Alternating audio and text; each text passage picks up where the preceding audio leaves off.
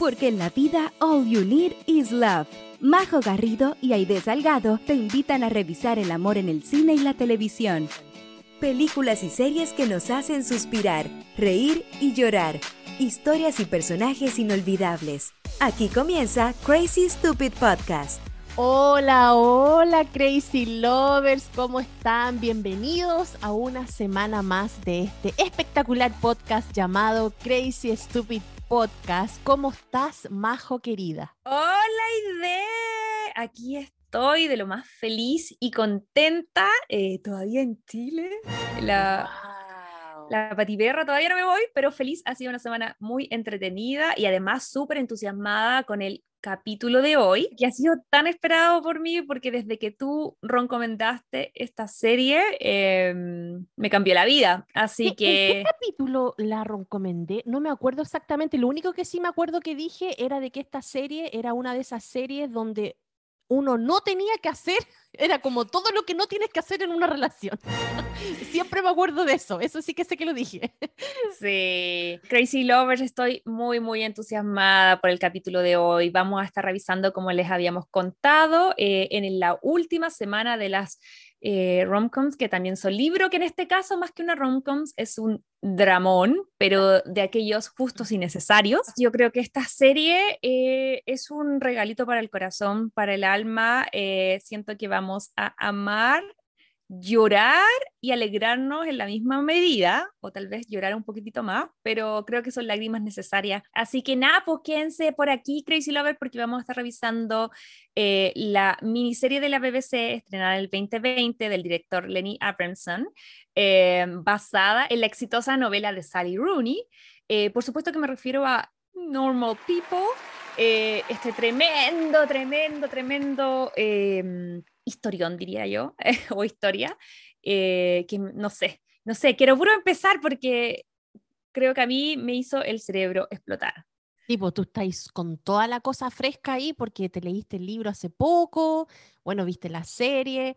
Yo el libro me lo leí hace mucho tiempo, eh, vi la serie el año pasado y nada, pues ahora para, para grabar eh, este episodio tuve que hacer refresh de mi, de mi memoria y bueno, podría leer este libro mil veces más. Es que es espectacular, la serie también, no sé, no sé, eh, está dentro de yo creo que mis top five de cosas que me gustan así tanto del libro como de serie. Y lo otro que quiero recalcar en este mismo momento es que creo que primera vez por lo menos a mí personalmente, me pasó que siento de que la serie o, la llevada a la pantalla es mucho mejor que el libro en sí.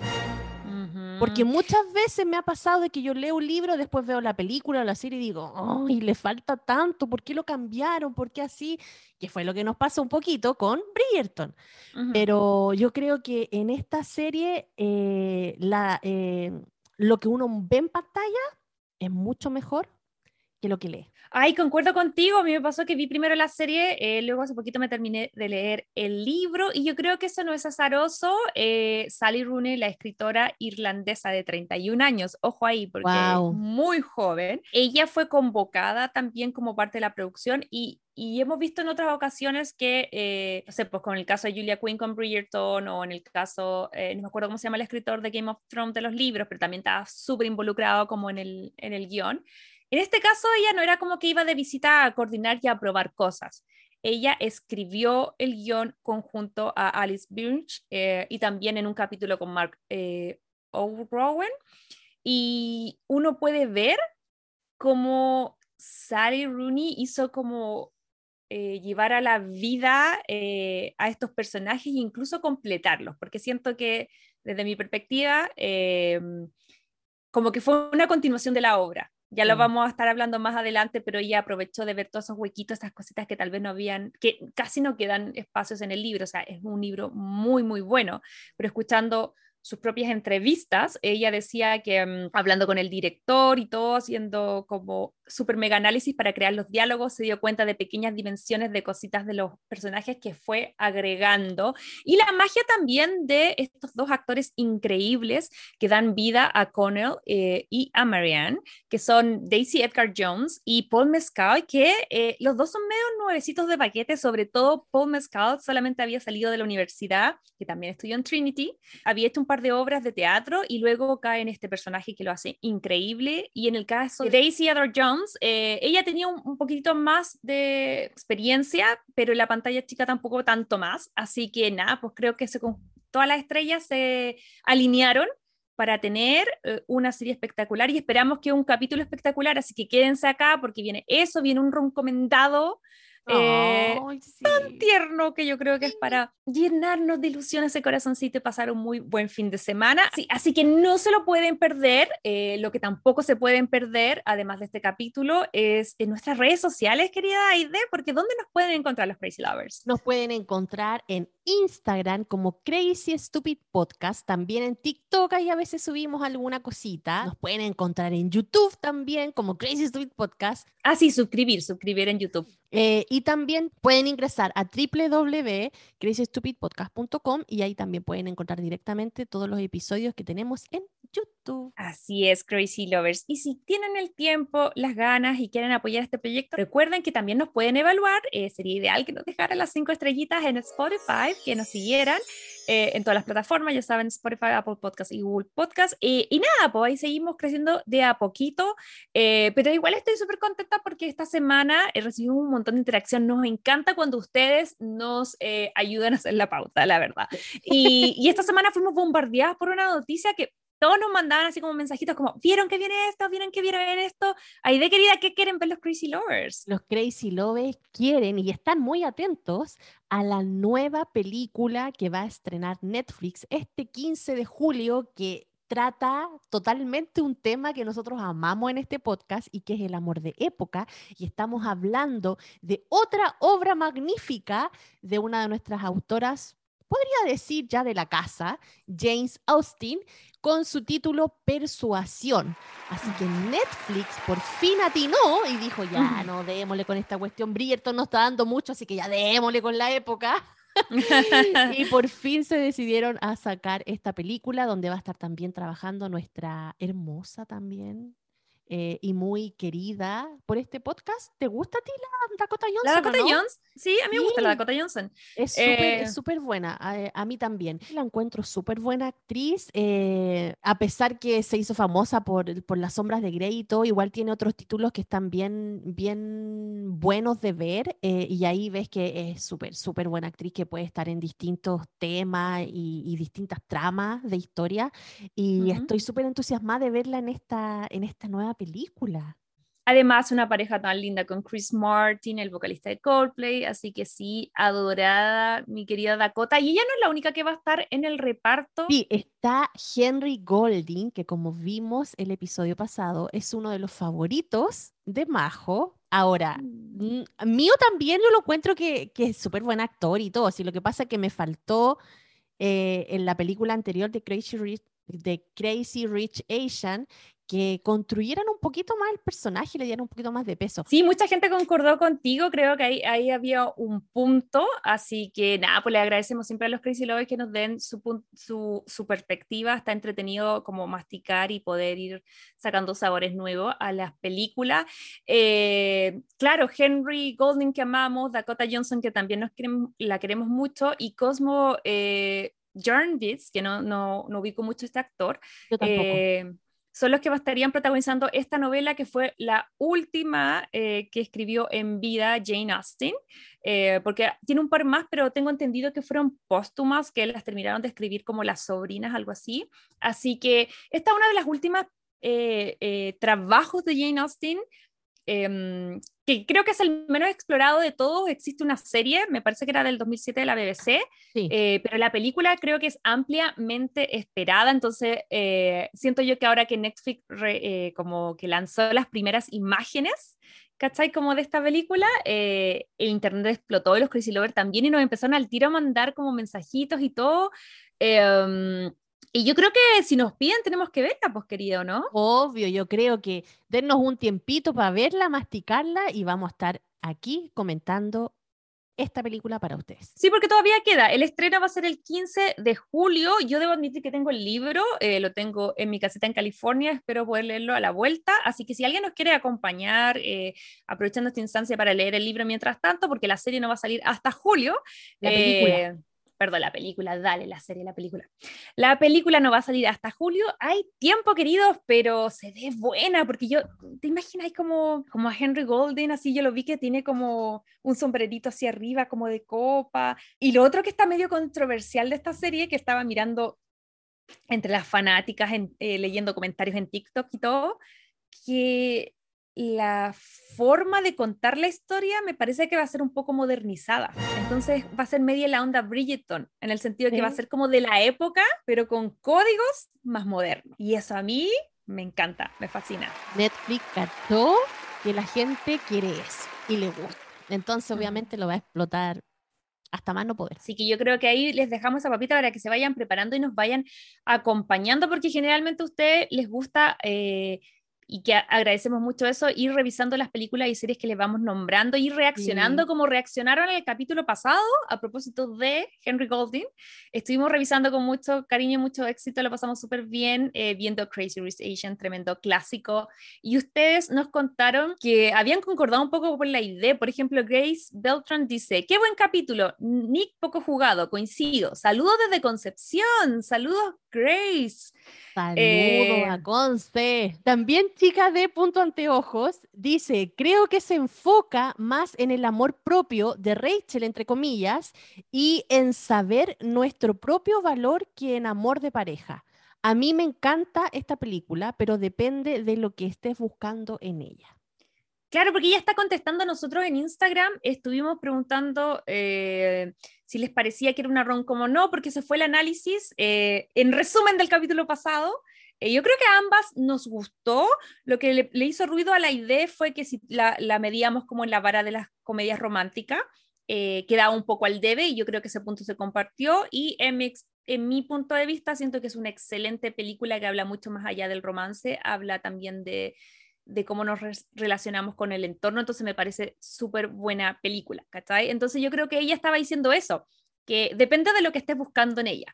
Oye, sí, también Marcela Gárate nos mandó un mensajito que yo encontré que tenía un punto en lo que nos dice. Mira, te lo voy a leer. Dice, creo que estamos acostumbrados al héroe masculino. En esta película, ella es la heroína y casi al final, cuando ella rechaza casarse con él, siento que más que darse por vencido, él respeta su decisión. Y es quizás esa conversación final con su mamá, donde ella le entrega el anillo de compromiso para que le pida matrimonio a Rachel, es donde decide ir por ella, porque finalmente se soluciona el mayor obstáculo, la aceptación de la familia a este matrimonio. Siento que sin eso ella no hubiera aceptado porque el personaje es súper digno.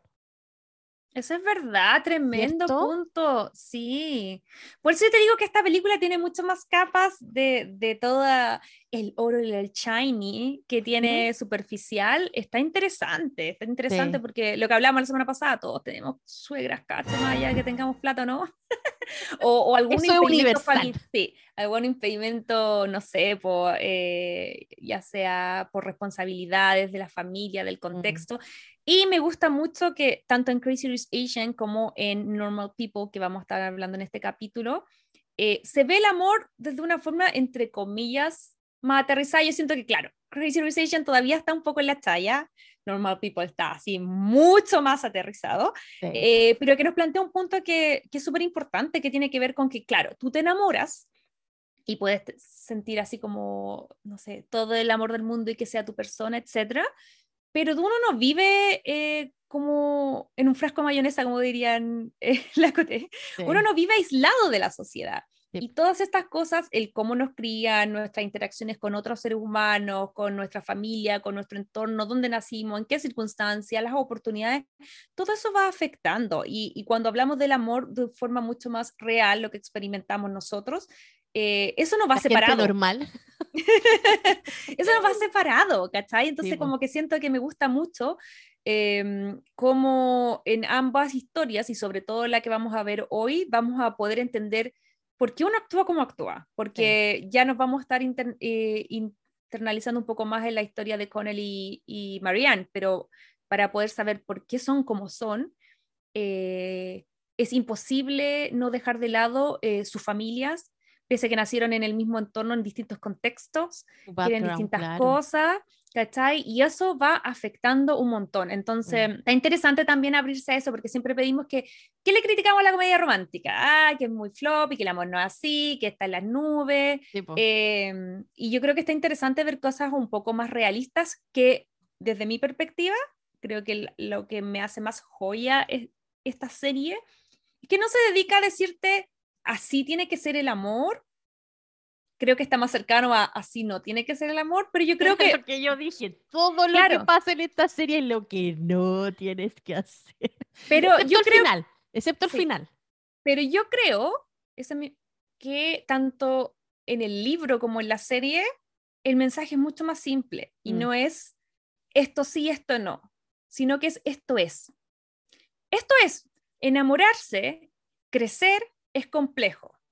A veces la embarramos, a veces no. Mm, todo, hay muchos factores que dependen y siento que no intenta idealizar el amor, sino que te lo muestra y tú desde tu perspectiva puedes decir, oye, no, mira, ellos son súper tóxicos, no, no sé qué, o deberían decir, oye, mira, estos son increíbles, ese amor, me gustaría que, que quedaran juntos. La evaluación la tomas tú, pero siento que es lo que lo hace más brillante es que es poco pretencioso de parte de la autora. Es súper realista, es súper honesto, el amor es vulnerable, uno se equivoca, cómo te cría tu familia, cómo te trata tu familia, qué relación tienes con las personas del otro sexo o del mismo sexo si es que es, tu orientación, va a afectar a cómo tratas tu pareja, eh, las formas de ver el amor y cómo te amas a ti, ¿cachai? También va a reflejar y va a ser parte de cómo amas al resto, ¿cachai? En una pura gran cosa. Entonces yo creo que esa es la hermosura de esta serie maravillosa que yo creo que a todo el mundo también, de los que habían visto, porque hicimos una encuesta y ganó, porque teníamos tres opciones. Si la habían visto, todos los que la habían visto la habían amado, habían un par que no la había visto y muchos de, de ustedes también conocían pero aún no habían visto la serie. Eh, les con insistencia les decimos que si quieren ir a ver la serie, poner pausa, este es el momento porque es una serie hermosa, hermosa. Por favor, no se priven de ese privilegio en la vida. Eh, hay varias plataformas para verla, Starts, Hulu, nos decían, nos llegó también que em, una Crazy Lover nos dijo que por DirecTV también la podían ver acá en Chile, están de, las, de, esas, de esas websites que tienen cuevas por ahí también, eh, la pueden encontrar. Eh, pero si tienen la oportunidad de ver esta serie antes de escuchar este capítulo, háganlo. Y si no, si no tienen el tiempo ni las ganas, por favor, quédense porque eh, es una serie espectacular. Incluso sé que ustedes la han estado esperando porque, por ejemplo, eh, nos llegó un mensajito de Jake Alex 7 y dice, esperando demasiado este capítulo, es una de las mejores series que vi en pandemia, porque, ojo, que esta serie salió en el 2020 y yo pensaba, eh, que heavy haberla visto en esa época, la carga como emocional. Yo la vi hace un mes. Donde la vi en pandemia, ¿Qué te pasa a ti? Yo, yo, la vi como a mediados del año pasado, parece. No me acuerdo. Parece que sí. Ya había salido la serie, si salió en el 2020, yo la vi el 2021. Em, y sí, igual la veía en la noche y terminaba así súper melancólica, angustiada. Pero como decía y tú, eh, rico ver estas series que no pretenden jugar así como al romanticismo idealizado, sino que también eh, hacen como un retrato realista y sincero de lo que significa amar y querer a alguien. Y yo creo que eso es lo rico de esta serie, porque al final como que todos en algún momento de nuestra vida hemos sentido eso. Sí, yo creo que el comentario que más se, se repetía, lo vamos a estar leyendo más adelante, era, y que fue la misma sensación que me pasó a mí, que fue el recordar los primeros amores, las sensaciones que estaban, ¿cachai? Como que no, a mí me pasa que yo puedo ver series y me gustan, no sé, vi, Crazy Rich Asian y me gustó, pero no me sentí identificada como esto me pasó y, esta serie me hizo algo de guata, me dio mm. guatas, de me dio mariposas de felicidad. es como yo estaba ahí. Exacto, me dio mariposas de felicidad y me dio como, se me apretó la guata de dolor. Y un dolor que, que siento que conectó mucho, la primera parte me conectó mucho, mucho, mucho con mi adolescencia. Y yo vivo viendo series de adolescentes, vamos a, vamos a comentar una más adelante en este mismo podcast, pero porque me divierten. Pero esta, en la primera parte, me hacía sentir las cosquillas en la guata, las preocupaciones que en verdad uno las ve de ahora y no eran nada, pero que en esa época eran la vida, ¿cachai? Como que me conectó con ese lado mío. Y, por eso abracé al tiro esta película. Eh, y yo creo que no fue la única, porque ¿qué más? Nos llegaron un par de mensajitos más, queridas, si los quieres leer y ya avanzamos. Becky.smine dice, sí, la vi por recomendación de una amiga y guau, intensa. A ratos me caían mal, a mí pasó lo mismo, y después quería abrazarlos y llorar con ellos. Mm. Pasé por todos los estados junto a ellos es una serie que muestra lo complejo que podemos ser los seres humanos y que aunque una persona parezca tan segura por fuera, por dentro le pasan miles de cosas. Y hay toda una historia que carga, entre muchos otros temas que se desprenden de esta maravillosa serie. 100% recomendada, totalmente, estamos todos de acuerdo. Todos de acuerdo contigo, Becky. Igual que Marcela Vizcay dice, no sé si esperaba más este capítulo el de, el de Orgullo y Prejuicio. Nosotros también, Marcela, estamos eh, en las mismas. Jenny por Kat dice, ay, cómo amo esta serie, voy a estar ansiosa. Y yo creo que muchos están ansiosos esperando este episodio. Sí, me incluyo, así que yo creo que, ay, de querida, esto va a ser medio y vámonos de una. Sí. El resumen de mi mejor amiga.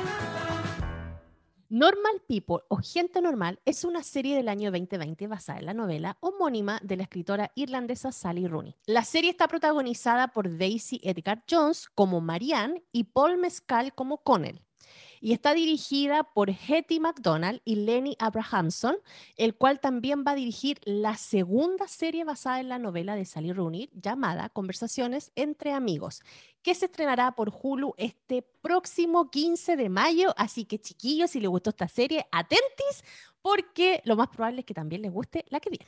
Ah, quiero verla, quiero verla, quiero verla.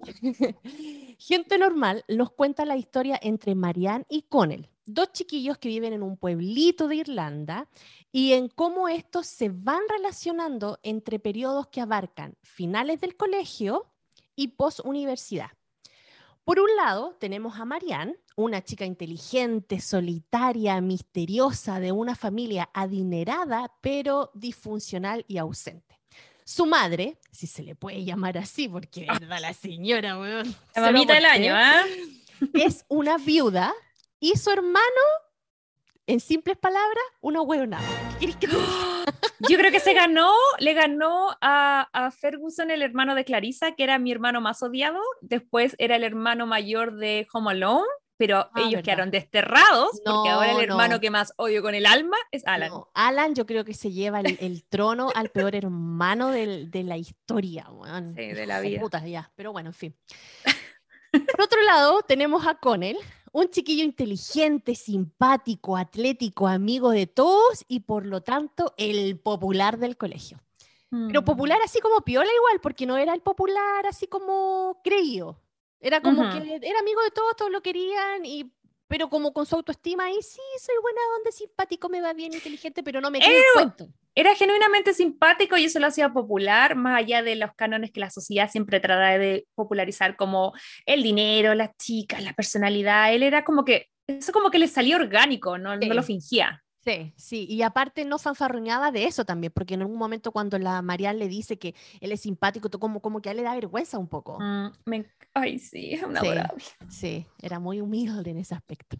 Bueno, entonces él era todo eso y que al contrario de Marianne, él viene de una familia humilde y es hijo de una madre soltera muy bacán, o sea, todo lo contrario a Denise, la mamá de Marianne. ¡Amamos a Lorraine! Amamos a Lorraine, eh, la cual trabaja haciendo limpieza en la casa de Marianne. Tanto Marianne como Connell van al mismo colegio, son compañeros de curso y a pesar de que no se hablan, igual se ubican perfectamente los dos. Un día, con él va a buscar a su mamá en la casa de Marianne y comienzan a conversar con la chiquilla, onda. Sí, yo te ubico. Eh, sí, yo también. ¿Me gustas? ¿En serio? Ya, bueno, ya. pero, pero que nadie en el colegio sepa porque me da vergüenza que, vea, que me vean con la rana. O sea, Mm. al final ese fue el acuerdo. Y ella acepta y comienzan un amorío adolescente escondido. A escondidas cada tarde. My God. Eh, literal, a escondidas Sí. cada tarde. Sí, bueno, Cuando la mamá salía a, a limpiar otras casas, a limpiar otras casas, ella aprovecha. En esta etapa vemos cómo se comienzan a enamorar el uno del otro, pero había tanta estupidez adolescente que la relación no llega a buen puerto. Y estupidez adolescente me refiero a que como Marianne estaba muy ilusionada con todo, a, a pesar que no lo demostraba, estaba muy ilusionada con la relación que estaba teniendo con Connell, que ella en su interior, muy, muy, muy en el fondo, pensaba de que, no sé, pues, que lo iba a invitar, la iba a invitar como al baile De fin de año y no la invitó y ahí murió y jodió todo porque con él en un ahueonamiento también de su cabeza llega y estúpidamente invita a la otra chiquilla que supuestamente andaba detrás de él y Napo, ahí la Marianne se nos viene abajo y no va nunca más al colegio y ahí Mm. No se comunican nunca más en la vida, a pesar de que con el cacho que las cagó, que no tendría que haber hecho eso, hasta la mamá lo reta, y, mm, y Napo, ahí trata de después de enmendar su error, llamarla y decirle perdón, perdón, perdón, pero la Marianne, muy digna, eh, no le contesta el teléfono y ahí Claro. Y como pasa en esa edad, ya pasa el verano y pasó la vieja, básicamente, porque Sí, pasan dos, tres, y además que hay veranos y veranos, y el verano entre el colegio y la universidad ya es un- no es un cambio de página, es un cambio de tomo. eh, y, y acá es súper importante mencionar que él se sentía como muy, eh, no sabía bien para dónde iba, era súper buen estudiante, tenía, eh, pero no, iba a ser, quería aplicar para abogado, pero en verdad no estaba seguro. Y Marianne es la persona eh, que se da cuenta que a él le gusta leer, que es súper bueno para escribir, identifica todo eso, lo ayuda como a encontrar su vocación y él aplica, al igual que Marianne, a la Universidad de Trinity, que eh, es la universidad en Dublín. Eh, así que a pesar de que ellos terminan bien peleados por, por el pastelazo que se manda con él, eh, ambos terminan yendo a la misma universidad. Así que ahí sí yo creo que parte como el otro como capítulo otro de esta capítulo, historia. claro. Entonces, llegamos a la etapa de la, de la universidad y obvio que se encuentran. Y aquí vemos cómo el patito feo de Marianne se convierte en cisne. Y el- hermosa. hermosa. Y con él pasa a ser eh, el inadaptado en esta etapa. Se dan vuelta los papeles. Tipo, se dan vuelta los papeles. A todo esto a Connell le pesa harto haber sido pendejo con Mariana en el colegio y trata de hacerle ojitos, pero la Mariana andaba en otra. Así que después de un tira y afloja, eh, la Mariana trata de darle otra oportunidad a ese amor, pero volvemos a lo mismo. Y es que la falta de comunicación termina pasando factura a esta relación, no relación eh, o sexo afectivo, ya no sé cómo llamarlo.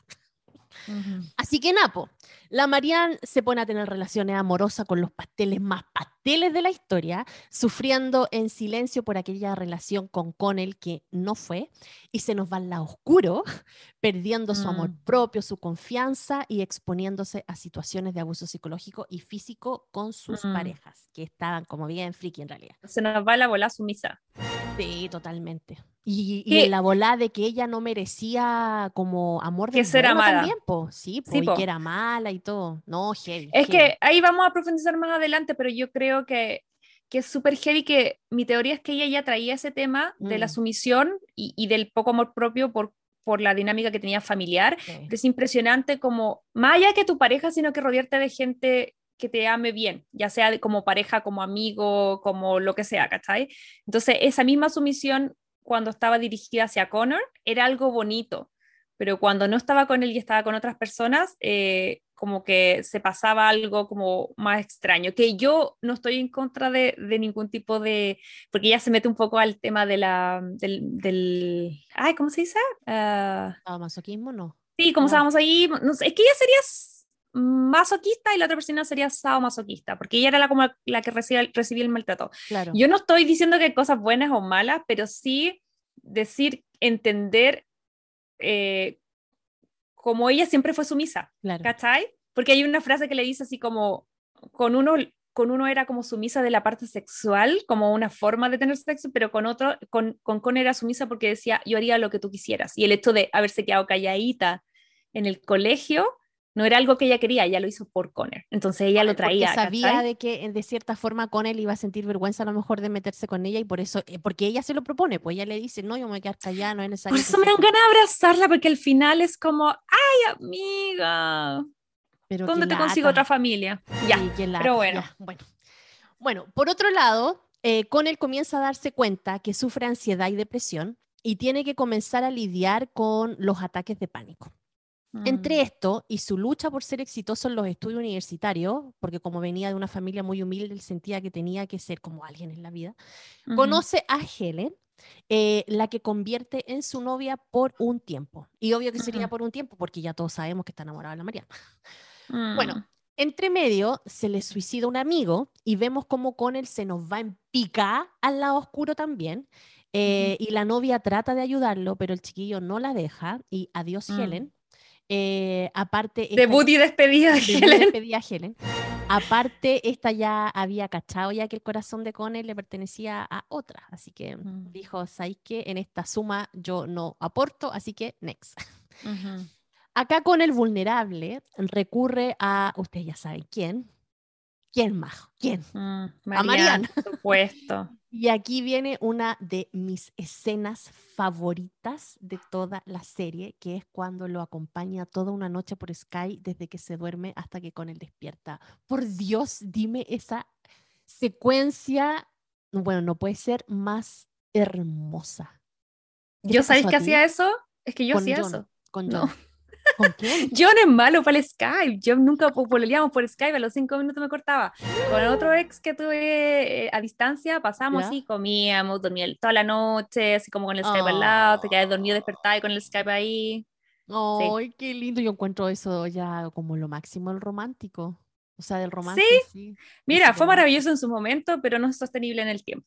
Por Ah, eso no estamos juntos.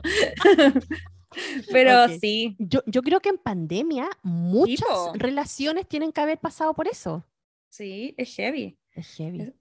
Es- Y ahí también veía el tema, bueno, ah, para mí en mi caso es distinto, pero ahora estoy separada y yo, pero sabemos que nos vamos a ver la otra semana, pero todo este mes que estaba en Chile, eh, también me cuesta porque él me quiere y que me echa de menos, pero no es una persona tecnológica, le carga estar eh, como en cámara, ¿cachai? Entonces yo sé que hace su, su esfuerzo, pues hay otras personas que, yo soy de las personas que podría estar conectada todo el día y no me importa, yo no. Entonces, cuando lo conocí me llamaba dos minutos por Skype y ahora ya pasamos a que hablamos media hora, es lo máximo que me aguanta. Lo máximo.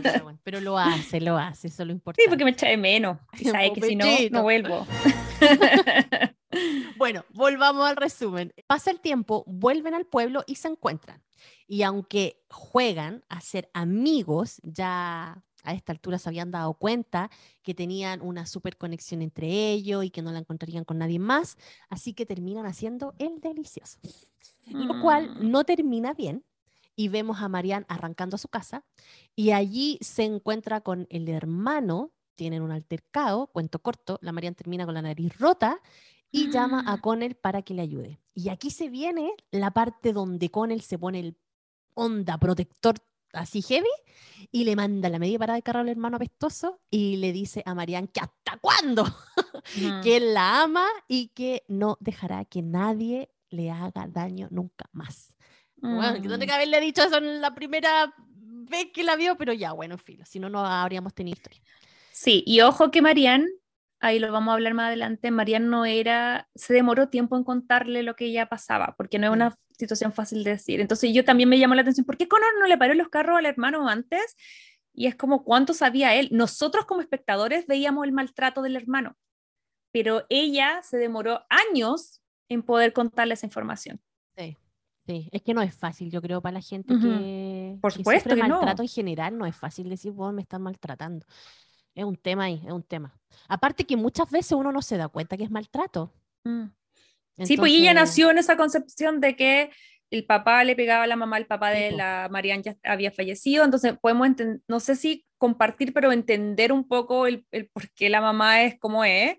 Eh, este patrón se está repitiendo con el hermano, ¿cachai? Entonces son todas sus eh, eh, figuras masculinas tienen que ver con la agresión, la violencia y el maltrato. Y Mm. su figura femenina como de afecto a la mamá que ya también probablemente tenía el mismo daño que estamos viendo de cierta forma con Marianne, pero más Mm. desarrollado en el tiempo, tampoco ayudaba. Mm. Entonces, por eso es heavy. Me pasa, eh, si bien odio a la mamá y al hermano, eh, también entiendo el, el por qué son como son. Como o sea.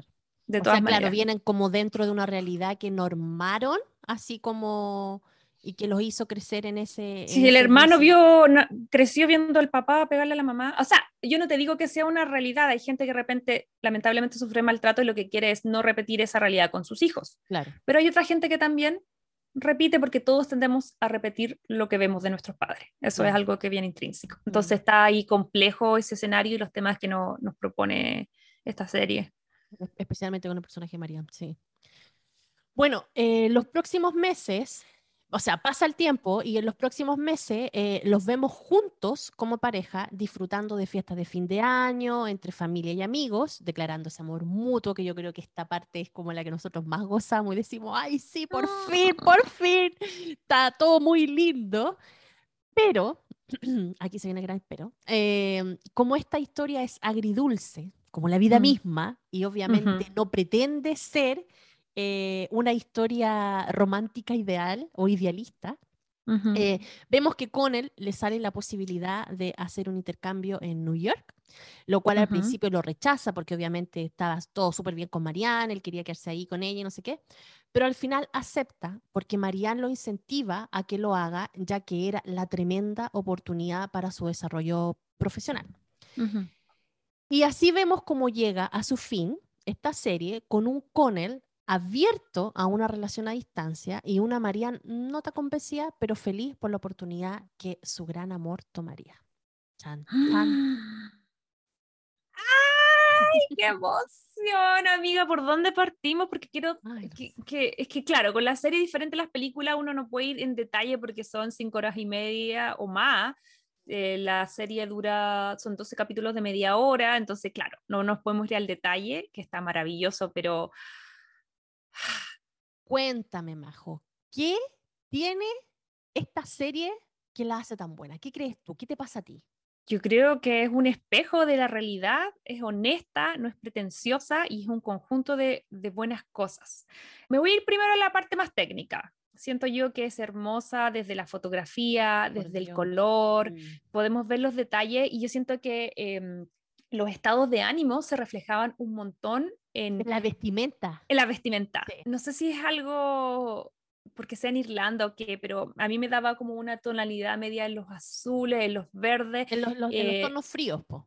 Claro, y luego vemos como los momentos de alegría cuando están, no sé, po, en la universidad y se van a Italia y, y, bueno, Marianne como es de más plata tenía como una casa allá y, y con él anda como mochileando y podemos ver unos colores más cálidos, muy orgullo y prejuicio siento yo, pero moderno, esas escenas que van en las bicicletas, ¿cachai? Yo las amo, las amo, son muy como Call Me By Your Name o no sé, pero siento que que había una, eh, un cariño y una necesidad de contar esta historia desde todos los prismas eh, bien. Está bien actuada, bien escrita, bien dirigida. Esa es la técnica. Y lo que me pasó a mí, eh, me conecté, me conecté al 100%, agradecí los diálogos, agradecí la honestidad, la vulnerabilidad. Amé que nos retrata lo que es amar y lo que es crecer más allá de lo que es estar en pareja. Si bien es la historia que cruza todo es su relación de pareja, yo siento que ellos se amaban y, y amarse no necesariamente significa estar en pareja.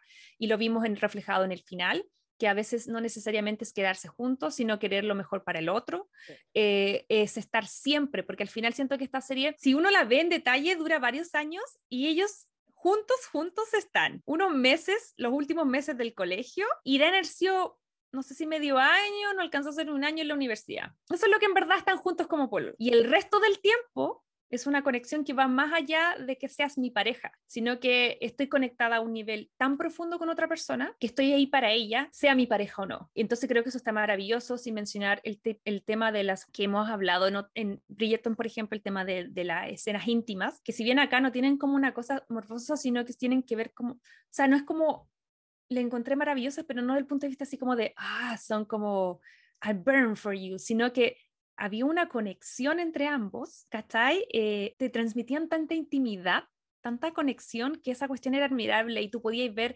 incluso que cuando ellos conectaban con otras personas, y después volvían, decían, es que no es lo mismo con otras personas que, que, contigo. Y también nos presenta lo que hablábamos al principio, el entorno y lo importante que es las relaciones em, y cómo nos tratan y cómo nos relacionamos con nuestra familia, con nuestros amigos, cómo eso refleja y afecta, cómo amamos, ¿cachai? Cómo, cómo vivimos. Ay, de querida, eso es lo que me pareció a mí. ¿Qué te pasó a ti con esta serie? ¿Sabéis qué? A mí me pasa con esta serie que creo que tiene el éxito que tiene porque los momentos que nos muestran en toda esta historia son momentos que normalmente la gente ha tenido, ha vivido, como decía anteriormente. Y es fácil sentirte identificado con una situación específica que pasa, como decías tú antes, en estos momentos donde ellos son adolescentes y están teniendo sus primeros encuentros sexuales o estas miraditas en el colegio. Entonces, yo creo que todas las personas en algún momento hemos estado en mm. una situación que ellos muestran. Entonces, por eso nos toca así como, como en el fondo del corazón. Y mm, también las emociones que pasan los personajes principales son universales. O sea, ¿quién nos ha sentido a lo mejor un poco rechazado? Ahora que está súper heavy el tema de los ataques de ansiedad de los ataques mm. de pánico, que lo muestran como súper sutil en cómo uno tiene que luchar con esas cuestiones. O sea, tampoco solamente tratan temas amorosos, sino que también tratan temas como abuso psicológico, abuso físico, maltratos de familia, que son mm. temas que hoy en día están súper tendencia igual. A mí me pasa que lo que me gusta también es el tiempo que se toman tanto en el libro como en la serie de irnos mostrando que estas cosas no son de un día para, otro. Mm. Ya desde el colegio había un poco y luego se desata más grande cuando ya le pasa este conflicto y a su vez lo de Marian también. Ya venía eso de que el, el maltrato de su familia, ya lo veíamos en el colegio y ya la universidad está desatado y vemos cómo eso refleja su actuar como adulta. Entonces, que todas estas temáticas tan importantes también se les dé el tiempo de ir desarrollándola, porque así es como pasa en la vida real, no es de un día para otro. Yo encuentro que es un, un, retrato sincero, como decís tú, de lo que significa querer a alguien. Y esto de querer a alguien no significa que si tú quieres a alguien, la relación va a ser exitosa. Y yo creo que eso es lo más real que te puede dar la serie. Y además, como que no era como que, ay, yo te quiero y tú no me quieres y por eso no resultó. Ambos se quieren, pero a veces no necesariamente significa que el quererse es estar juntos. yo creo, yo, el final no es que sea abierto, pero obviamente termina ya ellos graduándose en la universidad y siento yo que entrando ya a una vida más adulta donde, eh, donde eh, con él va a seguir estudiando, no sabemos bien en detalle qué va a pasar con Marianne, pero ella prefiere quedarse en Dublín. Pero en el fondo mi sensación es que son ellos se van a querer siempre, ¿cachai? Y, y eso no implica que no encuentren otras parejas y sean felices, ¿cachai? Como que también está esa cosa de, yo no creo que uno ame una sola vez en la vida.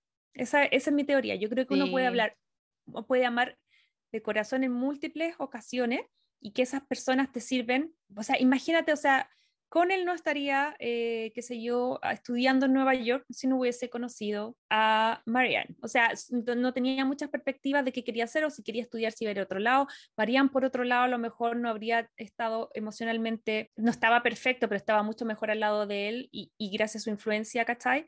Eh, no estaría en un buen lugar, como la deja la serie más emocionalmente hablando, si no hubiese pasado por él, ¿cachai? Entonces, como que siento que eso no va a cambiar, independiente que no hayan quedado juntos. Que debo admitir que cuando recién vi el final, obvio que mi, mi tendencia era como, no, pero ¿por qué no se quedaron juntos? Como que en el segundo era como, no, pero por... cuando ya empezaron a hablar de que no, yo no me iría para allá, como que mi corazón empezó como...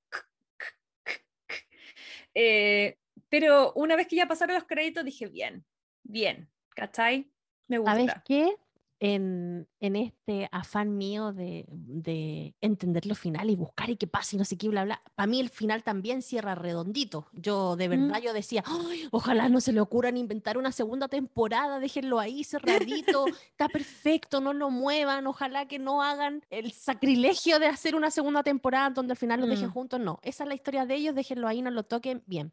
Pero en este afán de buscar así como cositas, me encontré eh, en un sitio en donde decían, para la gente que quiere ver a Connell y a Marian juntos y saber qué es lo que pasó después de esto, váyanse a esta cuestión. Entonces me mandó a una página que se llama The White Review, en donde Sally Rooney en el 2016 ojo, que la novela de Normal People salió en el 2018.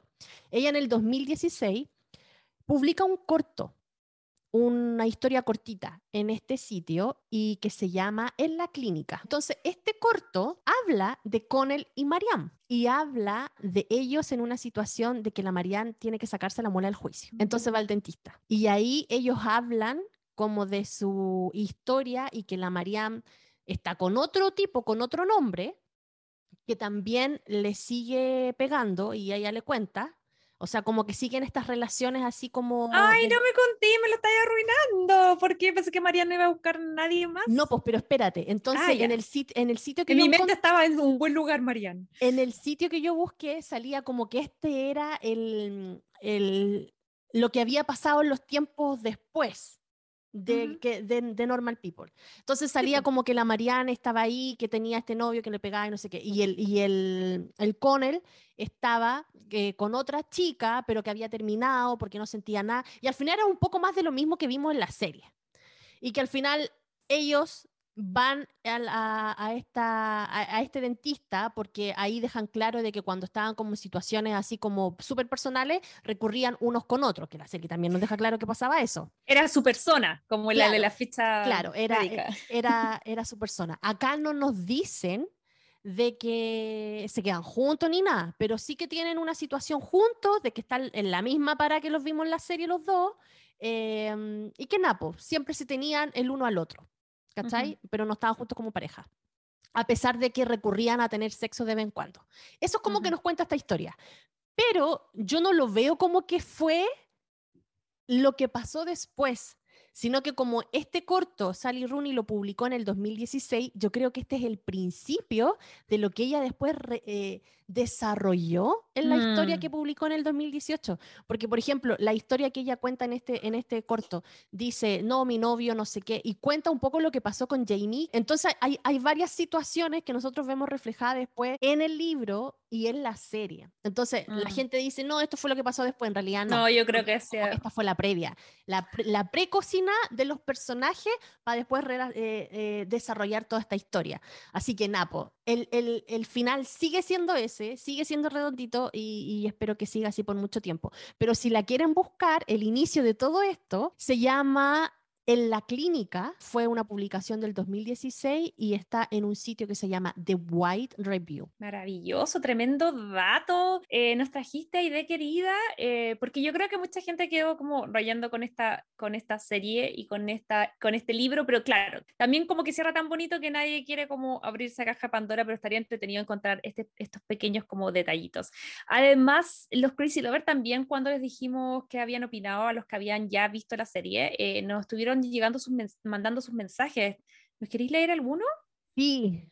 Pefi Liaes dice, la amo, creo que me rompió el corazón tantas veces, pero a la vez entendí cómo ellos crecen. También Dayi.aceitón nos dice, hermosamente triste. La L, bajo Riquelme Danica dice, amé y lloré por partes iguales. Así es, idem.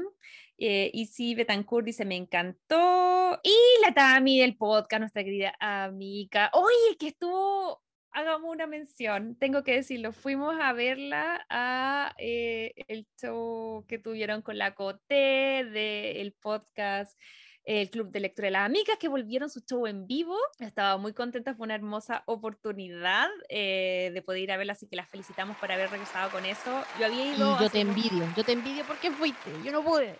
Sí, eh, tuve la fortuna porque se- esa- esas entradas se agotaron de inmediato. Muchos saludos a nuestra querida amiga Tami, que, que nada, po, ese, un excelente show como siempre, y que era su primer show, porque la amiga habían tenido hartos show, pero ella no, así que la ultra mega felicitamos. Y, y ya volviendo a su, a su posteo, dice, hablando de Normal People, dice, la amo, se transformó en uno de mis siete libros favoritos de la vida. Totalmente Sí, de no, yo acuerdo. no, totalmente Creo de yo que, que esa cosa del- de, de el libro versus la película, yo creo que aquí yo les diría, chiques, el libro y la película. Es como, si tienen el tiempo y las ganas y pueden hacer ambos, son los dos preciosos. Sí. Oye, sí, en todo caso. Pero ¿sabéis que también creo, Majo, de que una de las cosas importantísimas, y que lo hemos hablado en este podcast muchas veces, que el secreto de que esta serie también sea buena es la tremenda química que Ujú. tienen los actores. Y eso no lo podemos dejar de hablar porque de verdad, bueno, yo me creí todo el rato que eran así como pareja de verdad y que habían crecido juntos y tal en la universidad, pero in- increíble la conexión y la química que tenían. Sí, no, yo creo que ambos actores lo hacen excelente, como les mencionábamos antes, ellos no son actores así como, o sea, de partida son súper jóvenes, no son Sí. unos actores así como muy experimentados. De hecho, estaba mirando, el actor que interpreta con él tiene 26 años, Paul Mescal, y la Daisy tiene como, como 22 o 20 ahora. No, tiene como 22, 23 ahora. So, tenía como 20 años cuando empezó a grabar esto. Entonces, de partida, súper refrescante. Siento yo que eran excelentes actores. Y la química entre ambos, como tú dices, se refleja en todo. Yo estuve eh, escuchando una entrevista de, de Connell y ¿Ya? él decía que em, el proceso de casting fue súper extraño de buena forma para él, porque él fue el primero que castearon. Entonces él venía de hacer, él salió de la universidad, hizo un par de obras de teatro, y ahí fue cuando la gente lo llama para este, para este casting. Entonces él empezó a leerse el libro, eh, obviamente así como rapidito, pero también había mucho de él, siento yo, en este personaje, y lo eligen de inmediato, dicen, este es Connell. Entonces él explicaba que son varias las etapas de casting, entonces a él le tocó, cuando estaban casteando a Marianne, en fondo la prueba era tener química con él. Entonces ya habían habían actrices y decía que le había tocado eh, leer el guion con muchas actrices que eran muy secas, que se habían preparado un montón porque ya habían pasado varias etapas, pero dice que cuando él lee con eh, Daisy, él sintió, dijo, yo no tengo mi pito que tocar, soy actor nuevo, pero sentí que le iban a elegir a ella, porque yo sentí, ¿cachai? Como que, que la conocía de toda la vida y que nos sentamos y, y los personajes fluyeron. Entonces, no fue una sorpresa para él cuando le informaron que, que Daisy era eh, Marianne.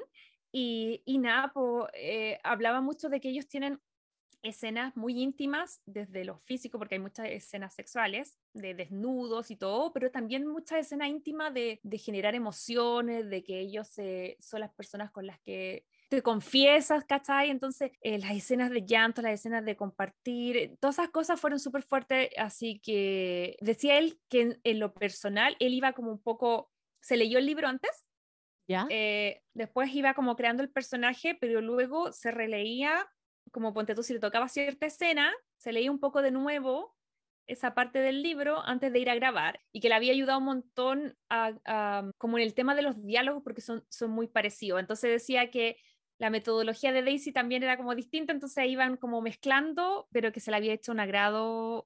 ¿Trabajar em, con ella? Trabajar con ella. Entonces yo siento que ya, eso de la parte de vista técnica tenían química. Ahora nosotros como de verlos, así como meros televidentes, eh, nada, pues yo les compro en verde todo el rato. Y de hecho son Todo. esas parejas que tú querés que hasta que sean pareja en la vida real, porque es Sí. como se ven tan lindos juntos. Sí, sí, totalmente. Tú me- también me... imagino que le compraste la química. Uf, desde el principio se la compré. eh, de hecho, la actriz a mí me gusta mucho y ahora está súper conocida porque salió en una película eh, con el actor de El Soldado de Invierno que se llama Fred. Sí, nuestra querida Daisy, que además hace poquito estuvo visitando el Late Show de James Carton. eh, y adivina con quién estuvo compartiendo silloncito. ¿Con quién? A ver, dime, sorpréndeme. Con nuestro querido Pedro Pascal. Ay, Pedrito Pascal. Guapísimo, estaban promocionando sus proyectos. Y eh, ella está estrenando hoy día, 28 de abril, el día que estamos estrenando también este capítulo, eh, una nueva serie que se llama Under the Banner of Heaven, donde también comparte con eh, Andrew Garfield. Así que no, esta chica pasó desde...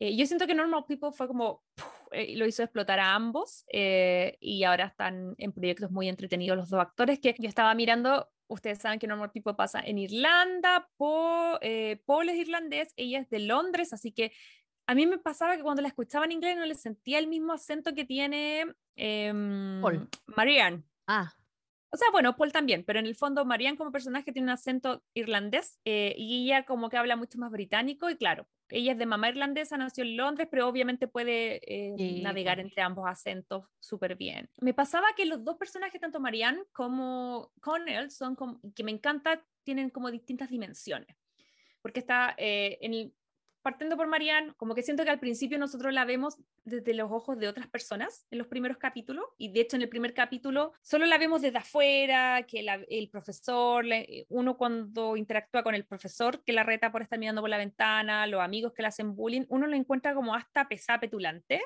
así como soy más inteligente que todos, ¿cachai? De como hecho, no sé qué. De hecho, a mí me pasó que cuando leí el libro la encontré tan antipática, pero claro, después cuando cuentan ya su, su trauma de por qué, ya ahí como que empecé a empatizar más con ella, pero en el libro al principio me caía, pero oh, es como para darle la guata, porque me daba la impresión que era esta típica mina muy inteligente que miraba a todos por debajo de estos tipos como Snow, así como soy más inteligente que tú, porque en el libro de hecho también dicen que ella no encontraba útil ir al colegio, como que encontraba tonto esto que tuviera que ponerse un uniforme todos los días, eh, como que encontraba casi inútil ir al colegio y seguir todas esas reglas que le ponían. Pero es que a eso voy con que lo interesante de cómo nos plantea tanto la serie como el libro los personajes, porque son multidimensionales, porque esa es una percepción de otros, pero luego cuando ella interactúa con Connell es otra persona y yo creo mm. que es es ella misma, ¿cachai?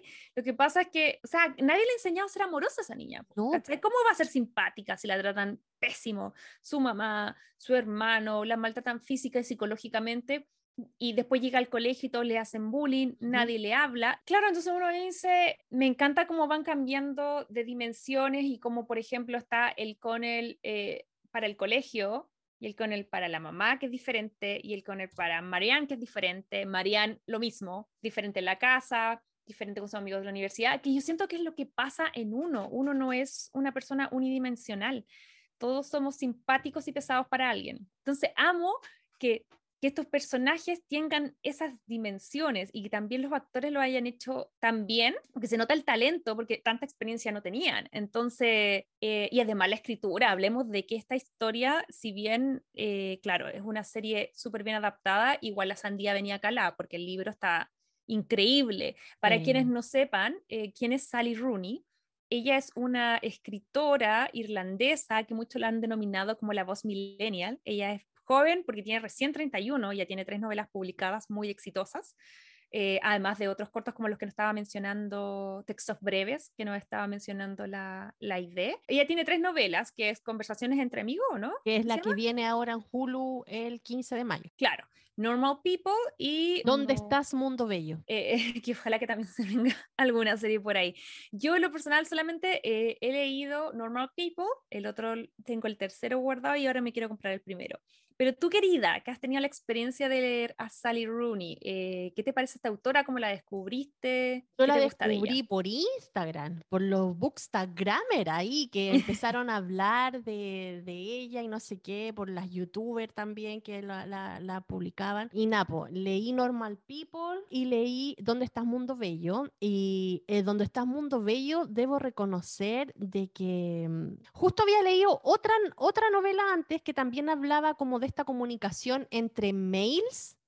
Entonces, el, eh, ¿Dónde está Mundo Bello? También se da mucho este tipo de comunicación entre mails. Entonces era como que parece que yo estaba media chata como de las comunicaciones entre mails. Entonces como que eso me hizo un poquito de ruido cuando leí ¿Dónde está Mundo Bello? Pero en realidad me gustó porque hay temas que son súper interesantes, pero me faltó un poquito que lo profundizara. O sea, como que hablaban el tema, lo conversaban en un mail y ya, pasaban a otra cosa. Pero habían varios temas que yo digo, hoy este tema lo podrían haber profundizado un poquito más y ahí como que queda en deuda, pero en general me gustó. Pero si es que hacen una la, pluma que tiene ella es como bien es fácil de identificar. O sea, si tú leís la historia, tú decías, ah, la Sally Rooney que está escribiendo. Oye, a lo mejor si es que hacen una, una serie de, del último libro, a lo mejor van a poder eh, agregar lo que tú sientes que queda un poco al debe, porque como comentaba antes, Sally Rooney está full involucrada en el guion, en sus proyectos, cuando ya llegan a la pantalla chica, y, y eso hace toda la diferencia porque siento que los enriquece. Los mm. enriquece demasiado, una cosa está inspirado en algo que hemos revisado un montón y otra cosa es que la persona que escribe los personajes, porque todos estos personajes, Marianne y Connell, son ella, viven en su cabeza. Entonces hay cosas que probablemente cuando crea un personaje no te va a poner todo el detalle en, el libro porque sería muy largo, pero hay cosas que son lógicas para ella. O sea, ella sabe qué pasa con Marianne y con él, aunque no lo haya escrito. En su mente ya lo sabe, Entonces creo que, que haga los guiones, que haga los diálogos hace toda la diferencia, porque yo Normal People quedé impresionada, todos los diálogos que tenían eran demasiado buenos, desde cosas súper mega profundas. Y los no diálogos también. Eso es otra cosa que tiene esta serie, que a veces no hablaban nada, pero te lo decían todo. Por eso te digo, creo que los diálogos son magistrales, insisto, desde desde los silencios, como dices tú, desde las cosas profundas, las conversaciones súper heavy, desde las tonteras que se decían, pero que en cosas súper mega importantes logran sincerarse de una forma tan linda que, no sé, yo quedé rayando, insisto, como, y cómo esos diálogos están súper bien llevados desde el libro a la serie, porque son a veces calcados. Son calcados. De hecho, en el, en el libro también hay, hay, hay, escenas donde, no sé, pues te dice, no, y dejó el vaso, y la copa se cayó, y abrió la ventana, y, y esas cosas también están en la serie, y eso es otro tipo de relato que complementan la situación que están viviendo. Y eso lo encuentro, pero genial, maravilloso. Los planos detalles son increíbles, porque esos son los que van reforzando eh, y lo que te van adelantando un poco los ánimos de, los mismos personajes, hay como tomas de manito, y creo que, por ejemplo, las escenas de intimidad están súper bien filmadas, ¿cachai? Como que en el color, en el tono, en... No sé si te pasaba que había algo como con la respiración y también como con la luz, cada vez que ellos estaban juntos, que era como tan lindo, no era así como en Bridgerton, que es como más así como, ah, llamas, horny, ah, ¿cachai? Esto era como, no, era como que te transmitían la intimidad. Entonces, todas esas cosas están súper lindas de ver y yo creo que em, no éramos las únicas que pensábamos eso. Cuando también les preguntamos en las redes sociales qué pensaban de Connie y Marianne, eh, por ejemplo, MJH Raste dice, amo su intimidad, que era lo que estábamos hablando recién. Andrea por 83 dice que son hermosos. Isabel Betancourt dice, es tan real su relación, que era lo que hemos estado hablando. Sí, y por ahí, ah, por eso Rosy si Fuente arriba creo que se repite, pero la vamos a leer igual. Dice, una, una terrible relación tóxica, pero aprenden de los errores y son capaces de superarlos.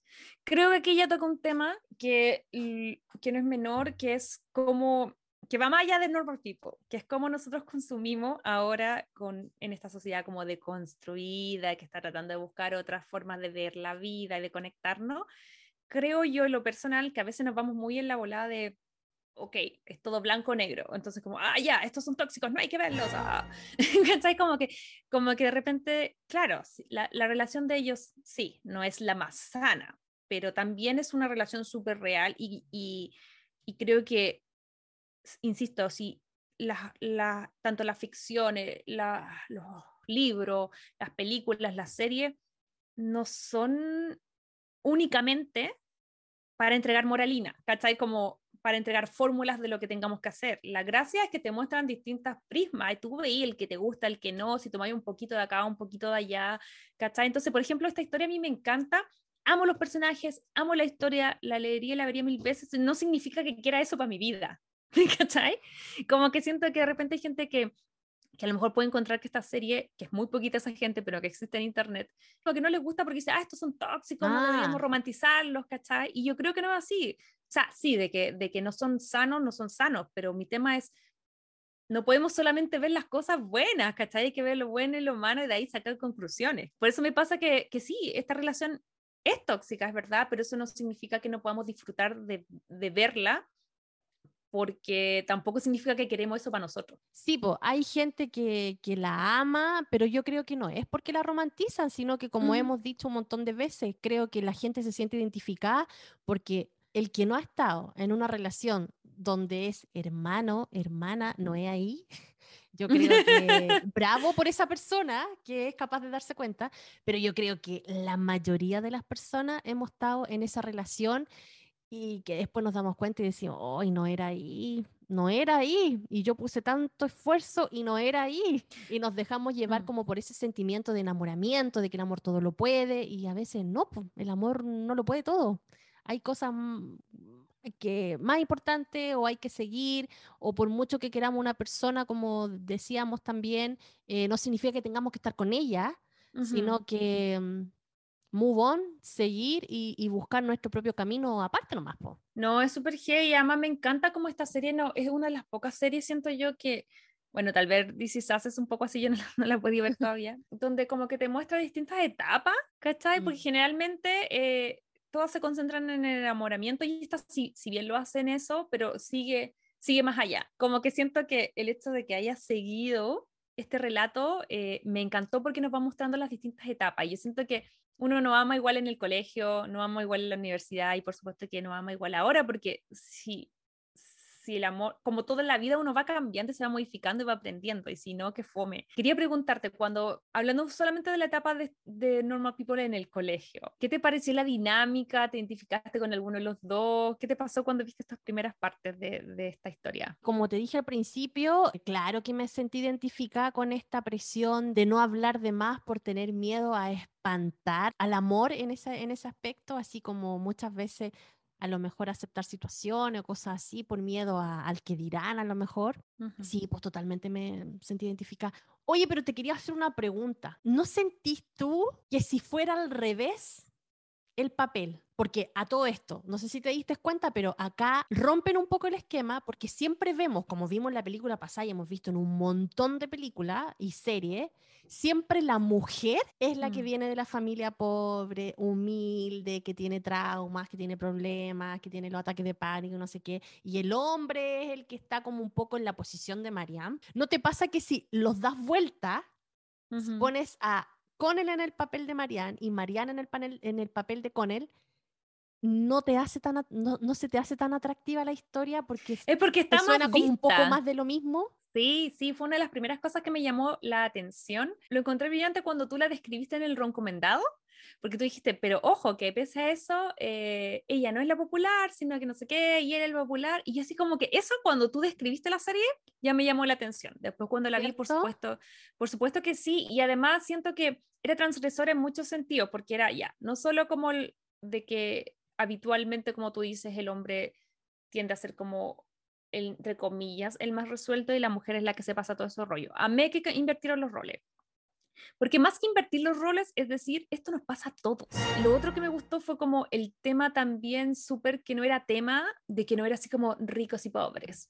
Porque en verdad, como que la, nunca fue un tema, de hecho ellos nunca hablaban de plata, ¿cachai? Como que eran solo En el libro sí, en el libro sí lo hacen. Sí. En, en el libro a mí me deja mucho más claro que había un tema eh, con, el, eh, con la diferencia socioeconómica de los dos, pero en la serie no lo plantean así. A mí me pasó que cuando leí el libro había muchas veces que eh, el Connell miraba al Jamie y decía así como en su pensamiento, claro, él es hijo porque él había sido hijo del que había producido la crisis económica. Entonces venía de una familia también muy prestigiosa, parece de abogado, no sé. Entonces él, dentro de su, de su cabeza se repetía de que a lo mejor ese tipo de personas sí eran buenos para la Marianne porque estaban dentro como de su mismo etario social. Y lo, y lo dijo como varias veces en el libro. Por eso te digo que en la serie yo no vi reflejado eso. independiente a de si te lo contaban o no, creo que en- tanto en el libro como en la serie, para ellos nunca fue tema, como que siento que ella no era mediadora en el menos y él tampoco se intimidaba por las lucas porque piensa que los otros les decían, oye, estuviste en la mansión y cómo es, y tiene como un, o tiene como un mayordomo, como que para los otros sí veían a Mariana así, como la mina ya, eh, como socialmente awkward, pero igual millonaria, sí hacía la distinción, pero siento que los personajes en sí no tenían como este filtro de clase, solo veían personas. Y yo creo que tenía que ver, por un lado, por las familias, por ejemplo, por Lorraine, que siempre lo había criado como, sí, somos de esfuerzo, nos va a costar más, pero tú puedes hacerlo todo.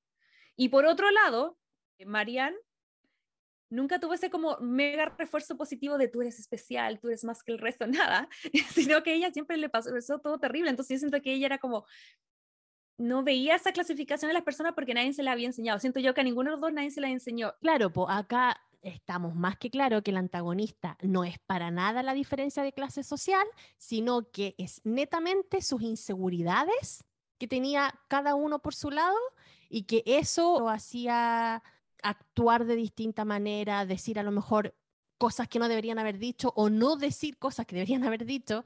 Entonces, aquí vemos que el gran antagonista en realidad es la inseguridad y su background que tenían ellos, tanto Marianne con su familia como con él, igual como con esta presión yo creo que él tenía, porque recordemos que él venía de una mamá soltera, que había sido mamá adolescente, eh, entonces él tenía una presión a lo mejor extra, que no se dice muy bien en la serie, pero yo como lectora la, entiendo así y la traduzco, que tenía como una presión a ser siempre buena persona, a ser esforzado eh, y a tener como éxito, porque tenía como que... venía una vez más con el peso de la mamá encima, ¿cachai? De, de demostrarle a la mamá que iba a ser alguien. Además que eh, lo que sí eh, reconozco en el libro menciona mucho más que en la serie y es que la familia de Connor eh, no era así como la mejor vista en el pueblo, porque en, la serie lo menciona así como, ah, no puedo creer que sea un de esta familia y que sea bueno, pero en el libro se van más en detalle de que tenía unos tíos que estaban en la cárcel, que un montón de no cosas. Había muerto. sí, como que era todo como que él era full una historia de éxito en el sentido de que la mamá, a pesar de todos los obstáculos, lo había logrado como criar como una persona súper bien. ¿Cachai? Que, que me parece maravilloso, pero obvio que también lo que hablamos siempre, las responsabilidades que cargamos, los pesos que nos hace la familia de forma inconsciente. Ya lo vimos con Anthony, ya lo vimos con Kate y ahora lo vemos con Connell. Si bien Lorraine era la mejor mamá del mundo desde mi perspectiva, la encontraba bacán porque apretaba cuando tenía que apretar, pero apoyaba todo el tiempo. Em, igual eso le generaba un peso a él. Él ahí había sido tan buena mamá, se había sacrificado tanto por él, que él como que quería, ¿cachai? Como demostrarle eh, a ella, ¿cachai? Que, que, su esfuerzo había valido la pena. Y en eso también de repente se equivocaba y, y, dejaba de escucharse a sí mismo, ¿cachai? Entonces, por eso digo, si la Mariana a lo mejor le hubiera estudiado derecho, Claro, y por eso mismo él quería estudiar derecho, porque es esta misma presión de, si quiero ser exitoso, tengo que irme a carreras eh, eh, clásicas, ¿cachai? Medicina, derecho, no, economista, qué sé yo. Pero ahí la María le dijo, oye, no, tú no tenés pasta para eso. Entonces ahí le rompió un poquito el esquema y le hizo darse cuenta de que para ser exitoso no tenía que ir por lo clásico, sino que tenía que ir por lo que tenía que ir por lo que a él realmente le gustaba, porque la María lo tenía más que claro. Oye, pero antes de salirnos de ahí, la etapa universitaria y la familia que también quiero hablar, quiero que me cuentes em, en alguna de estas etapas, ya sea como colegio, universidad o lo que sea, que vimos reflejados acá en esta serie, ¿te recordó alguna experiencia personal, algo que te marcara, te dijo, te pensaste así como, hoy en esta parte me acordé de alguna, algo que sí me pasó, ¿cachai? Sí, pues sentir como ese, esa desilusión de que tú esperáis, especialmente cuando eres adolescente, que esperáis que las personas hagan por ti que al final no hacen. Mm. Eh, cuando la, la Marianne se desilusionó, y yo creo que ni ella entendía mucho que se había desilusionado, pero mm, de que con él no la invitaba al baile y, invitó a otra tipa y en realidad por pastel, porque ni siquiera la quería invitar, o sea, lo hizo de, de tarao lo más que era.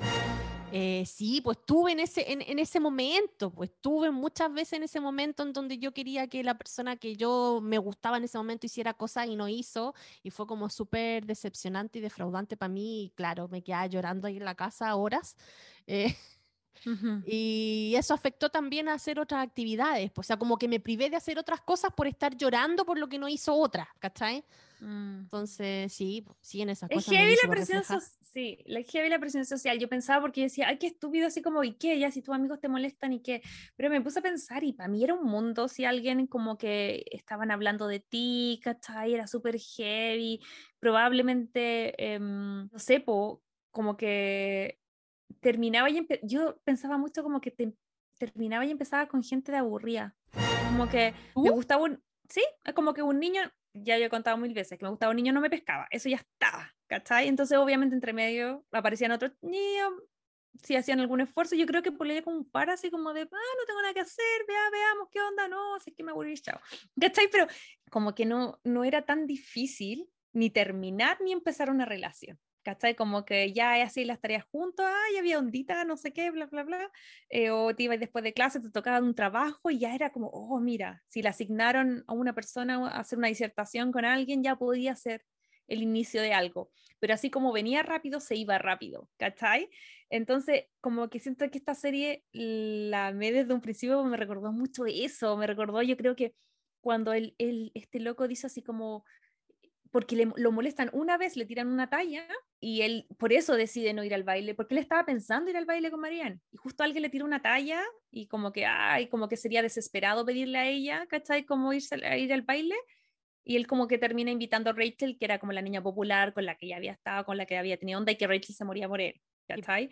Entonces, como que ese tipo de cosas eh, me recordaban mucho, me transmitieron ese, ese cringe de mm, como la angustia y la desilusión. Toco madera que hace mucho tiempo, bueno, he tenido grandes desilusiones en la vida y después ya van por otras cosas más fuertes, más complicadas. Pero como que siento que esta, esta serie me conectó en esa parte con esas desilusiones que en teoría no valen nada, pero que en la práctica y en el momento son la vida, ¿cachai? Y como que me, me hizo vivir de nuevo eso y fue rico, fue rico, sobre todo porque no era yo y por era por cinco minutos, pero me conectó con ese dolor de guata de, de como no sé cómo describirlo, pero una sensación de, me pasaba mucho en la adolescencia, como te gusta alguien, y yo en mi mente decía, me gusta alguien, pero ¿en qué momento me va a defraudar? ¿En qué momento las cosas no van a funcionar? ¿En qué momento se va a caer? Que es algo que, un sentimiento que ya no tengo ahora con mi pareja actual, pero que antes lo tenía, y que esta serie me conectó con ese momento como de, de, partir las cosas pensando así como, ay, el amor no existe, ay, no sé, no quiero hacer eso. Yo no digo que todo el mundo se tenga que enamorar de la misma forma, la forma romántica, de la forma más normal, no sé, o, no, no sé si la palabra es normal, pero más común. ¿Cachai? Pero en esa época, cuando tú no tenés bien claro lo que querías, yo era mucho más como, ay, no, no creo en esto, eh, no creo en estas cosas. Entonces estaba como esperando la decepción. Y como que terminaba antes que me terminaran, como que ponía el parche antelería, que es lo que hacen muchísimo en esta serie. Sí, Entonces, totalmente. Conectó N con eso.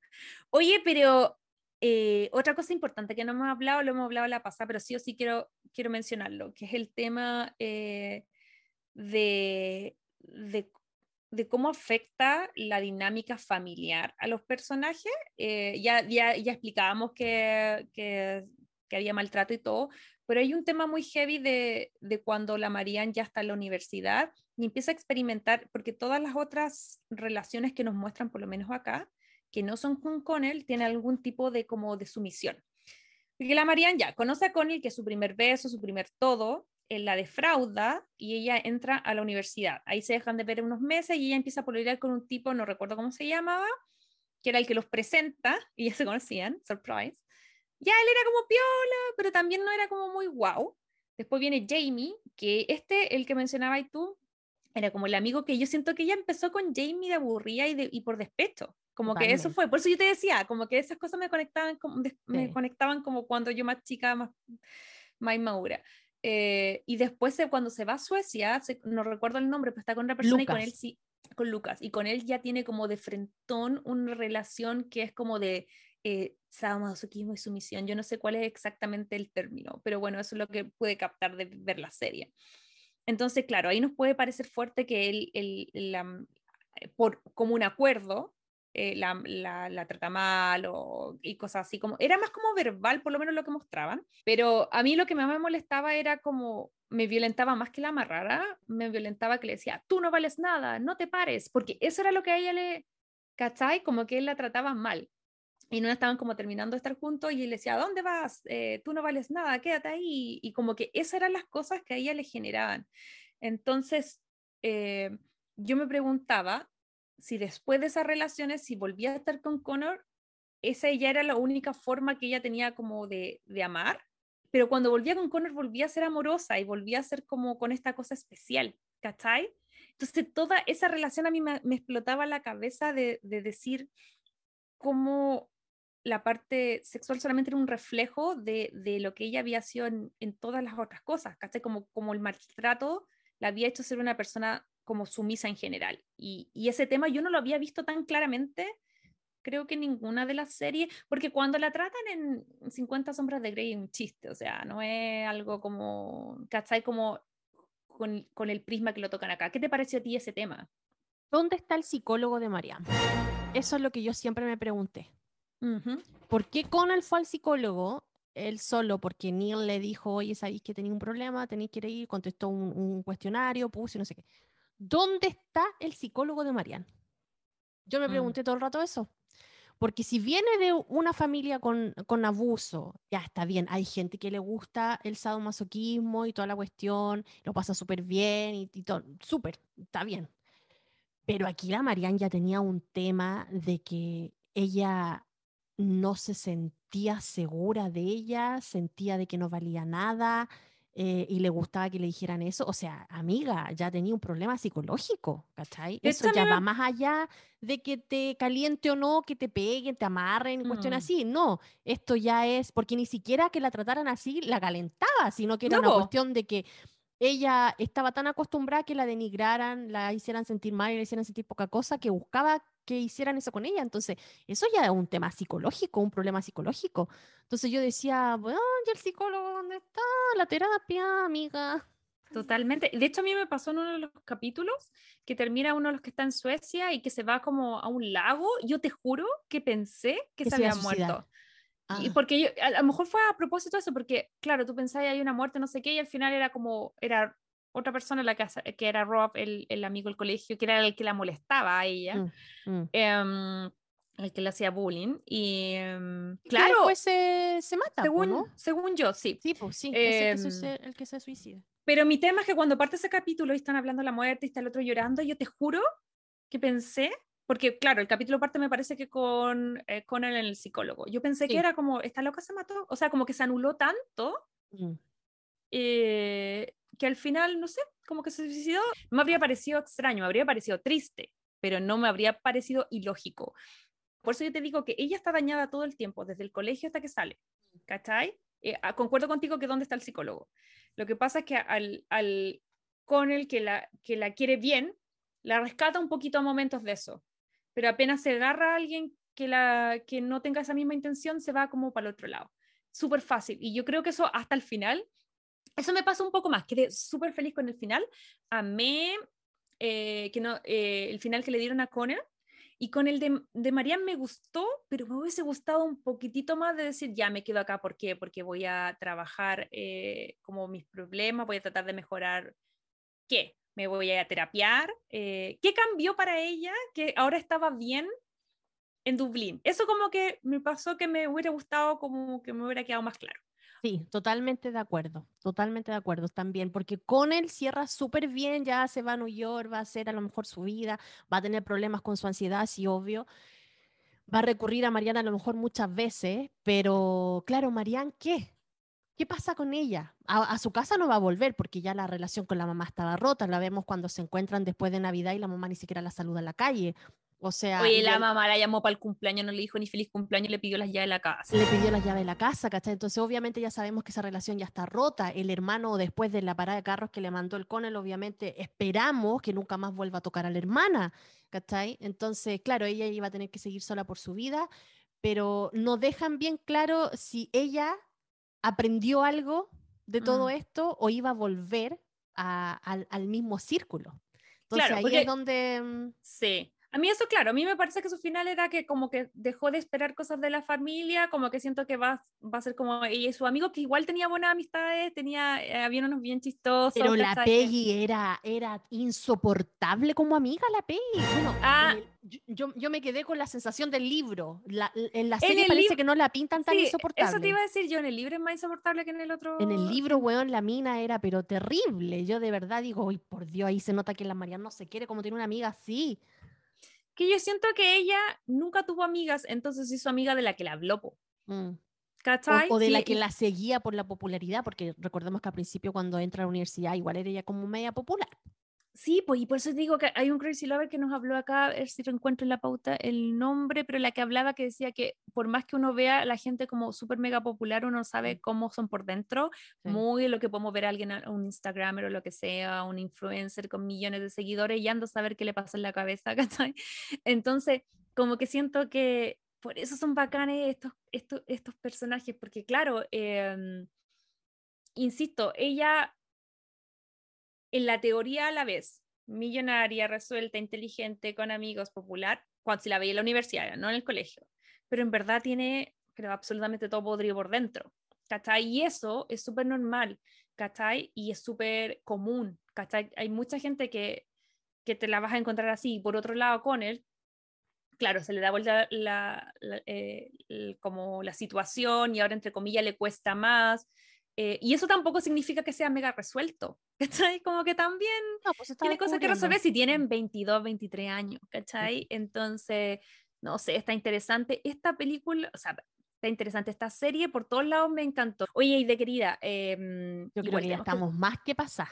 Sí, así que te tengo que preguntar, ¿cuál es tu opinión? ¿Cuántos corazones le das y por qué? Cinco corazones. Obvio que cinco, seis, siete, ocho, nueve, diez. Le doy todos los corazones a por haber. Eh, le doy todos los corazones de esta temporada. Eh, porque es espectacular. Por todo lo que hemos dicho, no voy a seguir repitiendo lo mismo. Eh, me encantó. Em, y ya todo está dicho, creo. Por eso cinco corazones. ¿Y tú, cuántos corazones le pones? Que yo ya, ya veo en tus ojos. ¿Cuál es la respuesta? Por mí le pondría 10, 20, 100 pero nuestra escala eh, nos permite hasta cinco, así que por supuesto que cinco corazones para esta hermosa historia eh, que me cautivó el corazón, me, eh, me hizo reír, me hizo llorar, me hizo ilusionar y pensar en esas cosas que, que hace rato no pensaba, que tienen que ver con el amor un poco más juvenil. Entonces, nada, solo palabras de aliento si alguien llegó hasta acá sin verla y, y a lo mejor no le interesaba y por eso decidió escuchar el podcast. Eh, no me canso de repetir que ojalá se pueden dar el espacio de leerla o verla. La invitación está. Y si no, bueno, quédense con este capítulo, pero, pero tengo un, dulce y agraz porque siento que como que llegó y ahora quisiera más, pero por otro lado no quiero más porque siento que... Mm. Pero por eso digo, creo que es de esas series que voy a ver cien mil veces más. Así que ya saben, Crazy Lovers, Hulu, eh, en Estados Unidos, eh, Starts en Chile, eh, me parece que DirecTV también. Y bueno, si también lo pueden buscar en los canales no tradicionales, aquellos en la website que empiezan con C. Bueno, con esta puntuación perfecta, eh, le dejamos más que claro a nuestros Crazy Lovers que nos reencantó esta serie, el libro, todo, así que los dejamos más que invitados a que puedan verla y comentarlos en nuestras redes sociales. Recomendados. Ok, Crazy Lovers. Y en el recomendado de esta semana eh, les traigo una serie eh, que salió hace muy, muy poquito eh, en Netflix, que está inspirada en la novela gráfica de Alice Osman y que de verdad yo la venía escuchando por ahí em, hace un par de meses que se venía este estreno, que se venía este estreno, pero apenas lo vi me llenó el corazoncito de amor, de felicidad, de ternura y de muchas emociones más. Estoy hablando, por supuesto, de la serie Heartstopper. Em, que salió este 2022, es una serie drama romance juvenil eh, que nos cuenta la historia de dos adolescentes, de Charlie, interpretado por Joe Locke, y de Nick Nelson, interpretado por Kit Connor, em, que son dos estudiantes ahí en las Inglaterras em, que van en un colegio solo de hombres eh, y que empiezan a descubrir a través de la amistad, porque ellos son personajes muy, muy, muy distintos. Eh, Nick es como súper atlético, es como muy en la onda Connor de ser bien popular, eh, todo el mundo lo, lo, quiere. Y por otro lado está Charlie, que es eh, mucho más, em, ambos son súper sensibles, pero él es como em, socialmente un poco más em, aislado en el sentido de que eh, no está con los populares. Él tiene un grupo que es pequeño, pero es muy bueno, donde hay cuatro amigos más. Y, y la historia parte cuando estos dos personajes se conocen. Nick y Charlie, eh, son, los sientan juntos por todo un año, van a ser compañeros como de, cubículo, pero empiezan a ser una amistad. Bueno, el personaje de Charlie es abiertamente eh, homosexual, él ya todo el colegio lo sabe, su familia lo sabe, eh, y, obviamente cuando llega Nick, esta amistad se empieza a, a transformar un poco en algo más. Él al principio nos muestran que está como en una relación con no sé si en una relación, pero en algo con Ben, otro chico que que sí tiene interés por otros hombres, todavía lo está explorando, entonces también tiene novia, todavía está viendo que quiere, Charlie está un poco más decidido, pero obviamente su corazón se rompe eh, cuando esta otra persona no tiene tan definidas las cosas, ven. Y ahí en ese contexto es cuando se conocen y de ahí en adelante, chicos, no les voy a contar más porque por favor vean, pero es hermosa, amo que es una serie, es, es de 30 minutos, son 8 capítulos y, y me encanta que respeta un montón el hecho desde el punto de vista audiovisual, audiovisual, que sea una novela gráfica. Siento que todas las sensaciones, todas las emociones de los personajes eh, se refuerzan con gráficas, con colores, con animaciones. Los personajes en sí están súper bien construidos, los amigos, los protagonistas, no sé, es una serie que de verdad uno, si, si tienen el tiempo, se la ven en una tardecita y si no, eh, la van a ir digiriendo súper rápido. Eh, a mí me encantó. No sé si tú has tenido la oportunidad de verla, eh, Sí, sí, yo la estaba esperando, la vi y no, me encantó el personaje de Nick y de Charlie. De verdad, el cast también está muy bien hecho. Charlie me transmite todas sus inseguridades de adolescente enamorado, de verdad, que es lo mismo que hablábamos, también me lleva como a esos recuerdos de yo adolescente insegura de mis emociones y sentimientos. Y nada, me encanta, me encanta cómo Nick también va descubriendo este, estas sensaciones y estos sentimientos por Charlie.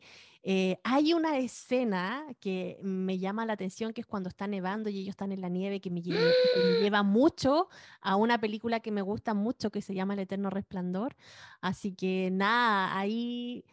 Ah, no sé, no Esos angelitos en la nieve son tan como eh, la Kate eh, ah, Kate Winslet y, Jim Carrey son muy sí, no, me, encanta y, y Napo, como decía la Majo, el Charlie se mostraba un poquito más más, ¿cómo se llama? Más eh, introvertido, pero también era porque, mm, a pesar que estamos en el 2022, eh, siguen existiendo eh, trabas y tabús con gente que sale del closet, y hago comillas. Y esto es lo que le pasa un poco a Charlie, a pesar de que él había dicho abiertamente de que él era gay, igual lo discriminaban en el colegio y, le hacían bullying y lo molestaban por eso. Entonces, por eso tuvo que aislarse y, ser eh, y armar como su grupito de inadaptados en el colegio y, Nick viene un poco a, a, a, como sacarlo de ahí, a como decir, no porque seas gay, eh, no tienes derecho a, hacer todas estas cosas, como por ejemplo pertenecer al club de rugby que, que hacían ellos. Y, y era súper bueno porque corría un montón y todo. Entonces, como que también le, le abre una puerta, una ventana también eh, a, a Charlie de decirle, no te menosprecies por ser homosexual. Eh, y nada, ese mensaje está súper lindo.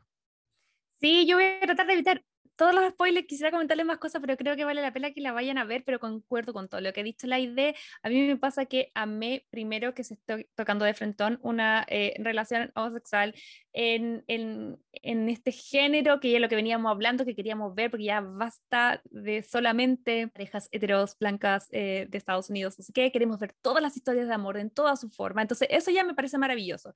Y segundo, es como que acompañan y te muestran como un poco el proceso, que no todas las cosas son como wow, y que todo el mundo tiene distintas, o sea, como wow de un día para otro, que todo el mundo tiene distintos procesos, hay gente que lo tiene clarísimo, hay gente que le toma tiempo, hay gente que, que tiene que descubrirlo. Nick se autodenomina hetero y así parte la película, o sea, así parte la serie.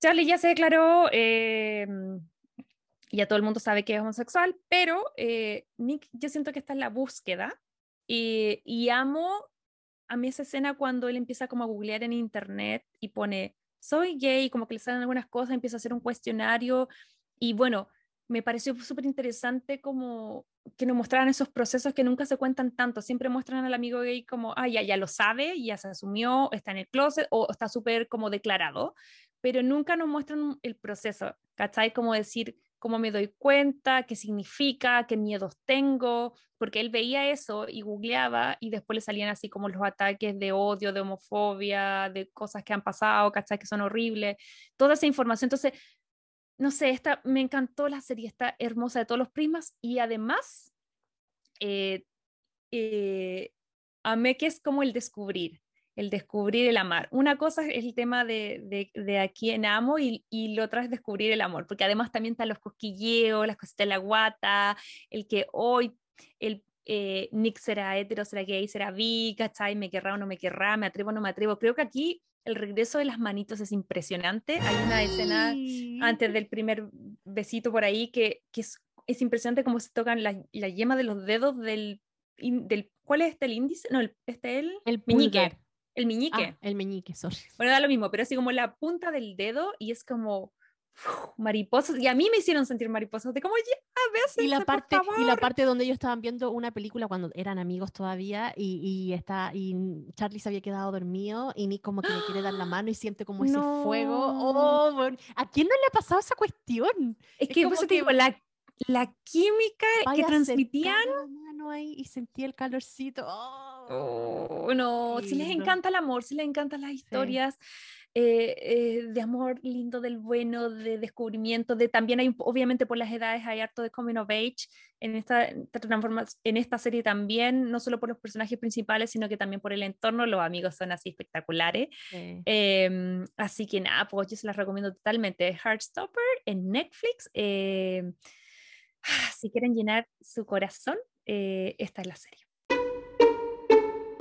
Bueno, Crazy Lovers, y como siempre les digo, si llegaron a esta parte del podcast, muchas gracias por escucharnos. Esperamos, como siempre, haber llenado sus oídos de, de amor, de, de... No, esta vez no hubo tanta pasión, aunque había pasión en la serie, pero Demasiada pasión, pero demasiado dolor también. También, sí. Recuerden que si nos quieren comentar cualquier cosa, opinión, si están de acuerdo con nosotras o no, si nos faltó algo, si nos sobró algo, nos pueden dejar sus comentarios en las redes sociales a través de Instagram, Crazy Podcast. Ahí nos mandan un mensajito, nos dejan un comentario. Como siempre, nosotros las tratamos de leer y tratar de contestar todos sus mensajes. Eh, Napo Majo, ¿qué vamos a ver eh, la próxima semana?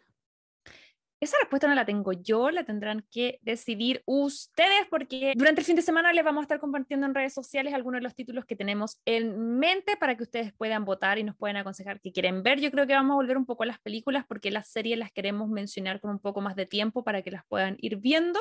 Y, ahí nos encontramos, pero sin duda va a ser un título lleno de amor. Así que eso, pues querida, ha sido un gusto nuevamente. Qué, qué buen capítulo, lo pasé bien, sobre todo Me faltaron horas. Me faltaron horas para comentar. Me quedaron muchas cosas afuera para decir. Sí, por favor, amamos esta serie. Eh, yo creo que está dentro de mi top, top, top de lo, del contenido que más quiero. Pero eso, Crazy Lover, espero que tengan un excelente fin de semana. Nos vemos la próxima. Muchos cariños. Un besito y espero que esta vez ya desde California. Nos vemos. Chao, chao, que estén bien, cuídense. Si te gustó este podcast, recuerda seguirnos en Spotify, Apple Podcast y Google Podcast.